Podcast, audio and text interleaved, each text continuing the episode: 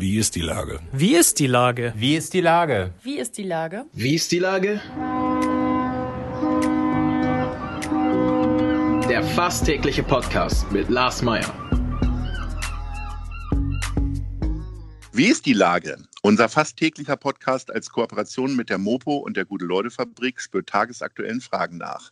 Macher, Musikerinnen, Models, Mütter und Politiker, genauso wie Schwestern, Schweißer, Freiberufler oder Helfer, kommen knapp 15 Minuten zu Wort. Die Auswahl ist rein subjektiv, aber immer spannend und überraschend. Mein Name ist Lars Meyer und ich rufe fast täglich gute Leute an. Unser Partner, der das diese Woche möglich macht, ist Asklepios. Herzlichen Dank. Heute befrage ich die neue Pastorin von St. Pauli, Sandra Stafinger. Ahoi, Sandra. Moin, Lars.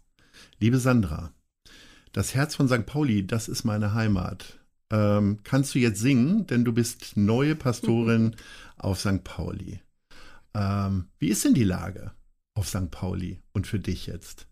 Ja, für mich ist es wunderbar. Ich freue mich total, dass ich jetzt Pastorin auf St. Pauli sein kann. Und für Kiez, Karo und Schanze, das klingt einfach erstmal wunderbar und es, ich glaube, es wird gut. Ich freue mich total. Du bist ja erst seit einigen Tagen und Wochen auf St. Pauli, aber ehrlicherweise äh, kommst du ja jetzt nicht von ganz weit weg, sondern du bist wahrscheinlich gerade mal zwölf Kilometer südlich gewandert von Sasel. Ähm, bist gebürtige Hamburgerin. Hast du Hamburg nie verlassen? Ich bin sogar geborene Hamburgerin. Also ja. die Großeltern kommen auch aus Hamburg. Und ich war eine Zeit lang in Glückstadt an der Elbe Pastorin. Ja. Und dann bin ich zurück nach Hamburg und ich liebe diese Stadt einfach. Ich bin hier total gerne und deshalb auch gern Pastorin hier. Hast du dich nie umgeschaut nach einer ganz anderen Stadt? Es war immer klar, irgendwie, ich brauche nichts anderes als Elbe, Alster und alles andere, Fischbrötchen und so weiter, was Hamburg so ausmacht. Genau, als, nee, als Heimat war es tatsächlich, oder als Zuhause ist es Hamburg. Ja. Und für andere Zeiten, für Urlaub oder für mal eine Zeit kann es auch was anderes sein. Aber ich bin einfach sehr verwurzelt hier. Wenn man bisher nicht auf St. Pauli gelebt hat, wie nimmt man denn St. Pauli wahr? Da tappt man ja ganz schnell in so Klischees. Also ich weiß noch, als ich nach Hamburg kam, da hatte ich so irgendwie tatsächlich so Fischbrötchen, Hafenkräne und so weiter im Kopf. Dann irgendwann wandelte sich das Bild. Dann stand Hamburg auf einmal für Musicals. Wofür steht denn für dich St. Pauli? Also St. Pauli ist mir natürlich nicht ganz fremd, aber eben kenne ich ja bisher mehr die Seite Amüsierviertel oder aber auch ähm, ja, für einen Nachmittagsspaziergang so am Wochenende. Ne? Also ich glaube, der Alltag ähm, und sozusagen das Leben von Montag bis Freitag ähm, und dann eben nicht in den Abendstunden, sondern tagsüber, das stellt sich nochmal ein bisschen anders dar. Und das kann ich jetzt entdecken. Und ich finde schon, es hat auch ein bisschen dörflichen Charakter. Also sogar in den wenigen Tagen, in denen ich jetzt da bin, habe ich Leute getroffen, die mir schon vertraut und bekannt vorkommen, so auf der Straße. Das finde ich ganz toll. Mhm.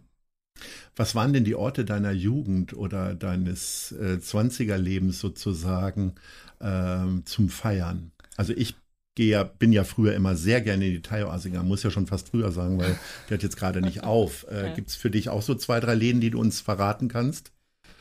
Also mit Sicherheit Große Freiheit 36. Ja. Was war das beste Konzert, was du da gesehen hast? Oh, mein allererstes Konzert, der Flappert. Da war ich 16. Oh, ja. Das war großartig. Das hast du aber von den Eltern übernommen, oder? Dann diesen Musikgeschmack? Nee, oder? von den Eltern eher nicht. Ne? Meine Mutter war eher so, oder ist immer noch in Richtung Beatles so unterwegs, ah. dass ihre Musik, äh, von meinem Bruder tatsächlich. Okay. Ja, der hat mich mitgenommen damals, ja. kleine Schwester und das war ein tolles Erlebnis. Und das ist auch eine Musikrichtung, mit der ich durchaus immer noch gut leben kann. Sehr gut. Ähm, Jetzt bist du ja seit ein paar Tagen offiziell im Amt. Deine erste Predigt wirst du aber erst im Oktober haben, am 1. glaube ich.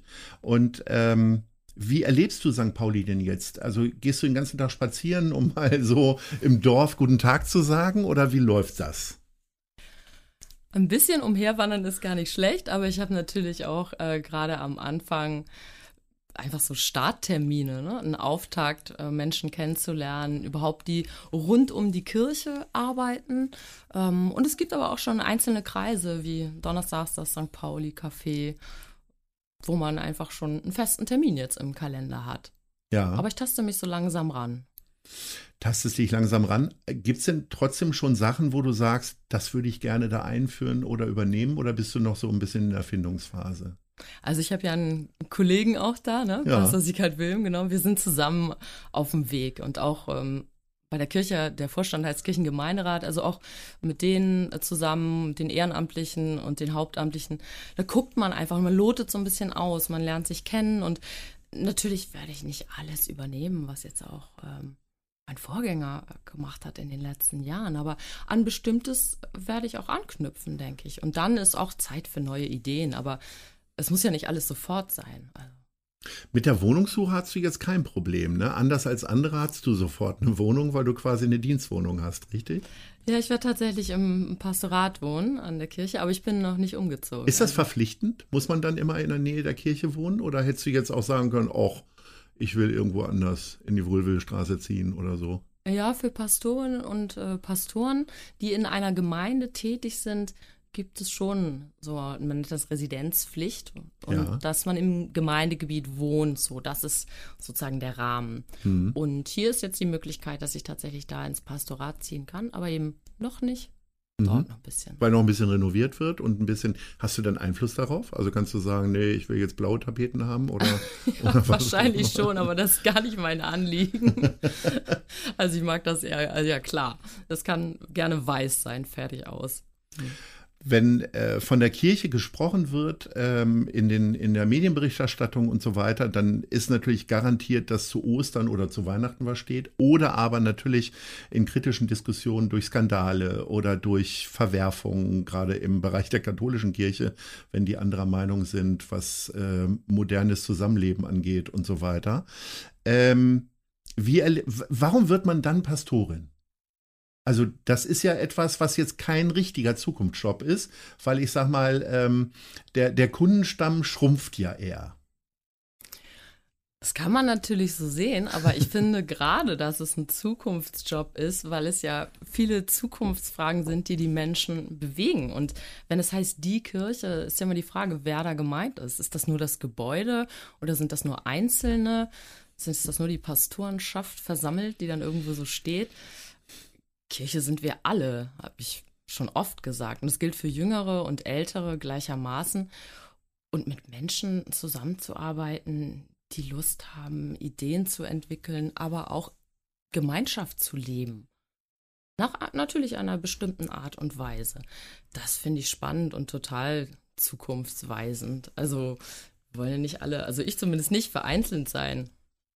Ja.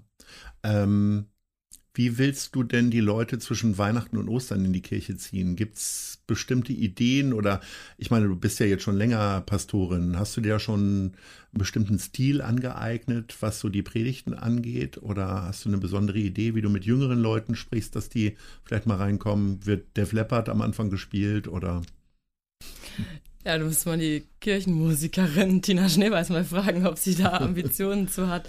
Ähm, über Musik denke ich schon, dass viel möglich ist. Das sieht man ja auch. Jetzt gerade war wieder ein erstes Konzert. Reeperbahn Festival findet statt, auch in der St. Pauli-Kirche als Spielort. Ich glaube, es ist gut, wenn Menschen einen Kontakt kriegen einfach mit Kirche und mit, ja, soll man sagen, kirchlichen Personen. Leuten, die da arbeiten, die für bestimmte Dinge auch stehen und auch einfach was erzählen dürfen mitmachen dürfen. Also dass es darum geht, ähm, Hürden abzubauen, da wo vielleicht welche empfunden werden. Und wenn man dann ins Gespräch kommt, dann merken Leute, ah, das ist ja doch gar nicht so eingestaubt, wie ich dachte. Die Ideen müssen ja nicht nur von einem selbst kommen, die können ja auch an einen herangetragen werden. Und dafür ein offenes Ohr zu haben, das finde ich auch wichtig. Während es für alle anderen heißt, am siebten Tage sollst du ruhen, ist dein Hauptarbeitstag der Sonntag, also zumindest in der Öffentlichkeit. Wie schwierig ist es denn als Pastorin soziale Kontakte zu pflegen? Weil du kannst ja dann nicht am Samstagabend äh, im, äh, in der großen Freiheit 36 bis morgens um drei da äh, rumdancen, äh, wenn es wieder geht. Ähm, ist das schwieriger oder welche Lücken hast du dir da so gesucht? Ich glaube, es kommt tatsächlich auch darauf an, wie man sich selber organisiert. Natürlich muss man nicht, äh, wenn man am Morgen dann äh, den Gottesdienst halt äh, die Stimme schon am Abend total verbrauchen beim Rumsingen oder Kreischen. Aber es gibt ja auch andere Berufe, wo Wochenendarbeit äh, ganz normal ist. Und so ist es vielleicht auch dann im Freundeskreis ganz normal. Einmal muss der eine am Wochenende arbeiten und mal der andere. Und ich finde schon, man hat auch Freiräume in diesem Beruf. als Pastor, Pastorin. Da gibt es ja nicht nur so einen ganz strikten Plan von der zu der Uhrzeit die ganze Woche. Da lässt sich schon einiges machen. Kommen wir nochmal auf St. Pauli. Ähm, du kommst aus dem beschaulichen Sasel, auch wenn ich jetzt alle Bewohner aus Sasel gegen mich aufbringen mag, und kommst jetzt ins bunte St. Pauli, was natürlich ja nicht nur schillernd und äh, leuchtend ist, sondern auch ganz viele Abgründe ja birgt. Bist du dir bewusst darüber, dass es möglicherweise schwieriger wird oder wird es einfach nur anders, deine Arbeit?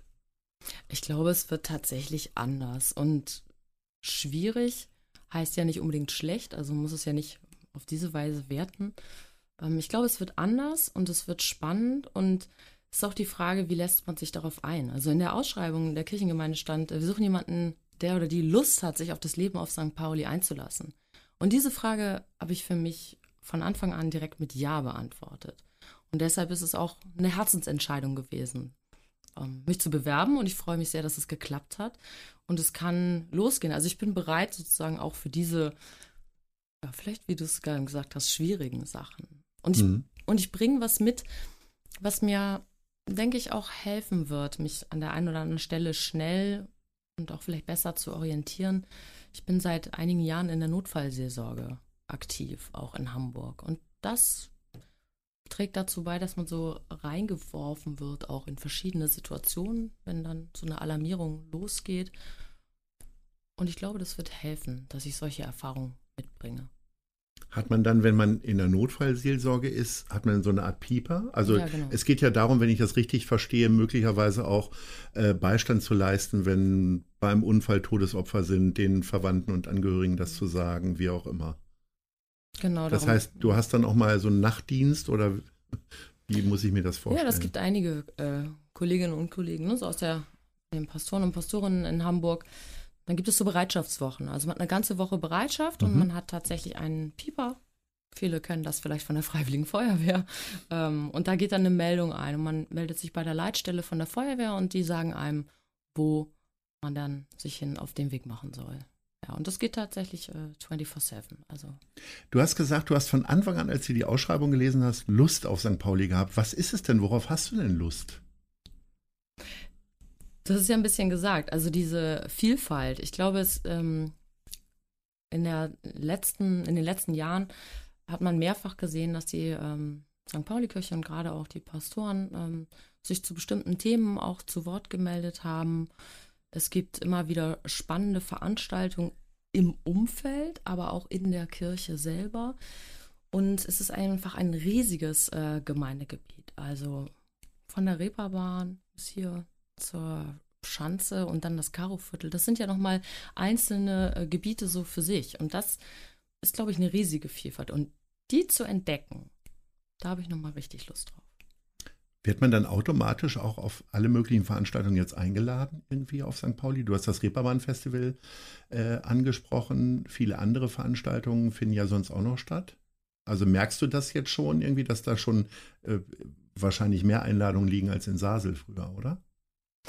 Noch merke ich nicht so viel davon, ja. aber ähm, ja, ich hoffe, das äh, wird auch so sein. Ähm, muss sicher nicht überall dabei sein. Und wie gesagt, wir sind ja auch äh, zu zweit, so Mhm. Pastorenteam in der St. Pauli-Kirche. Aber doch, ich freue mich drauf, auch neue Kontakte noch zu knüpfen, andere. Und das eine oder andere hat sich jetzt schon ergeben und da kommt bestimmt noch mehr. Ja. Da kommt bestimmt noch mehr. Wir sind allerdings jetzt schon am Ende, liebe Sandra Starfinger. Ich wünsche dir ganz viel Spaß und Freude bei deiner ersten Predigt und vor allen Dingen natürlich in deiner Zeit auf St. Pauli. Und ich hoffe, dass wir uns bald wieder hören und sage Ahoi und viel Erfolg. Vielen Dank. Ahoi, Lars. Dieser Podcast ist eine Produktion der Gute-Leute-Fabrik mit der Hamburger Morgenpost.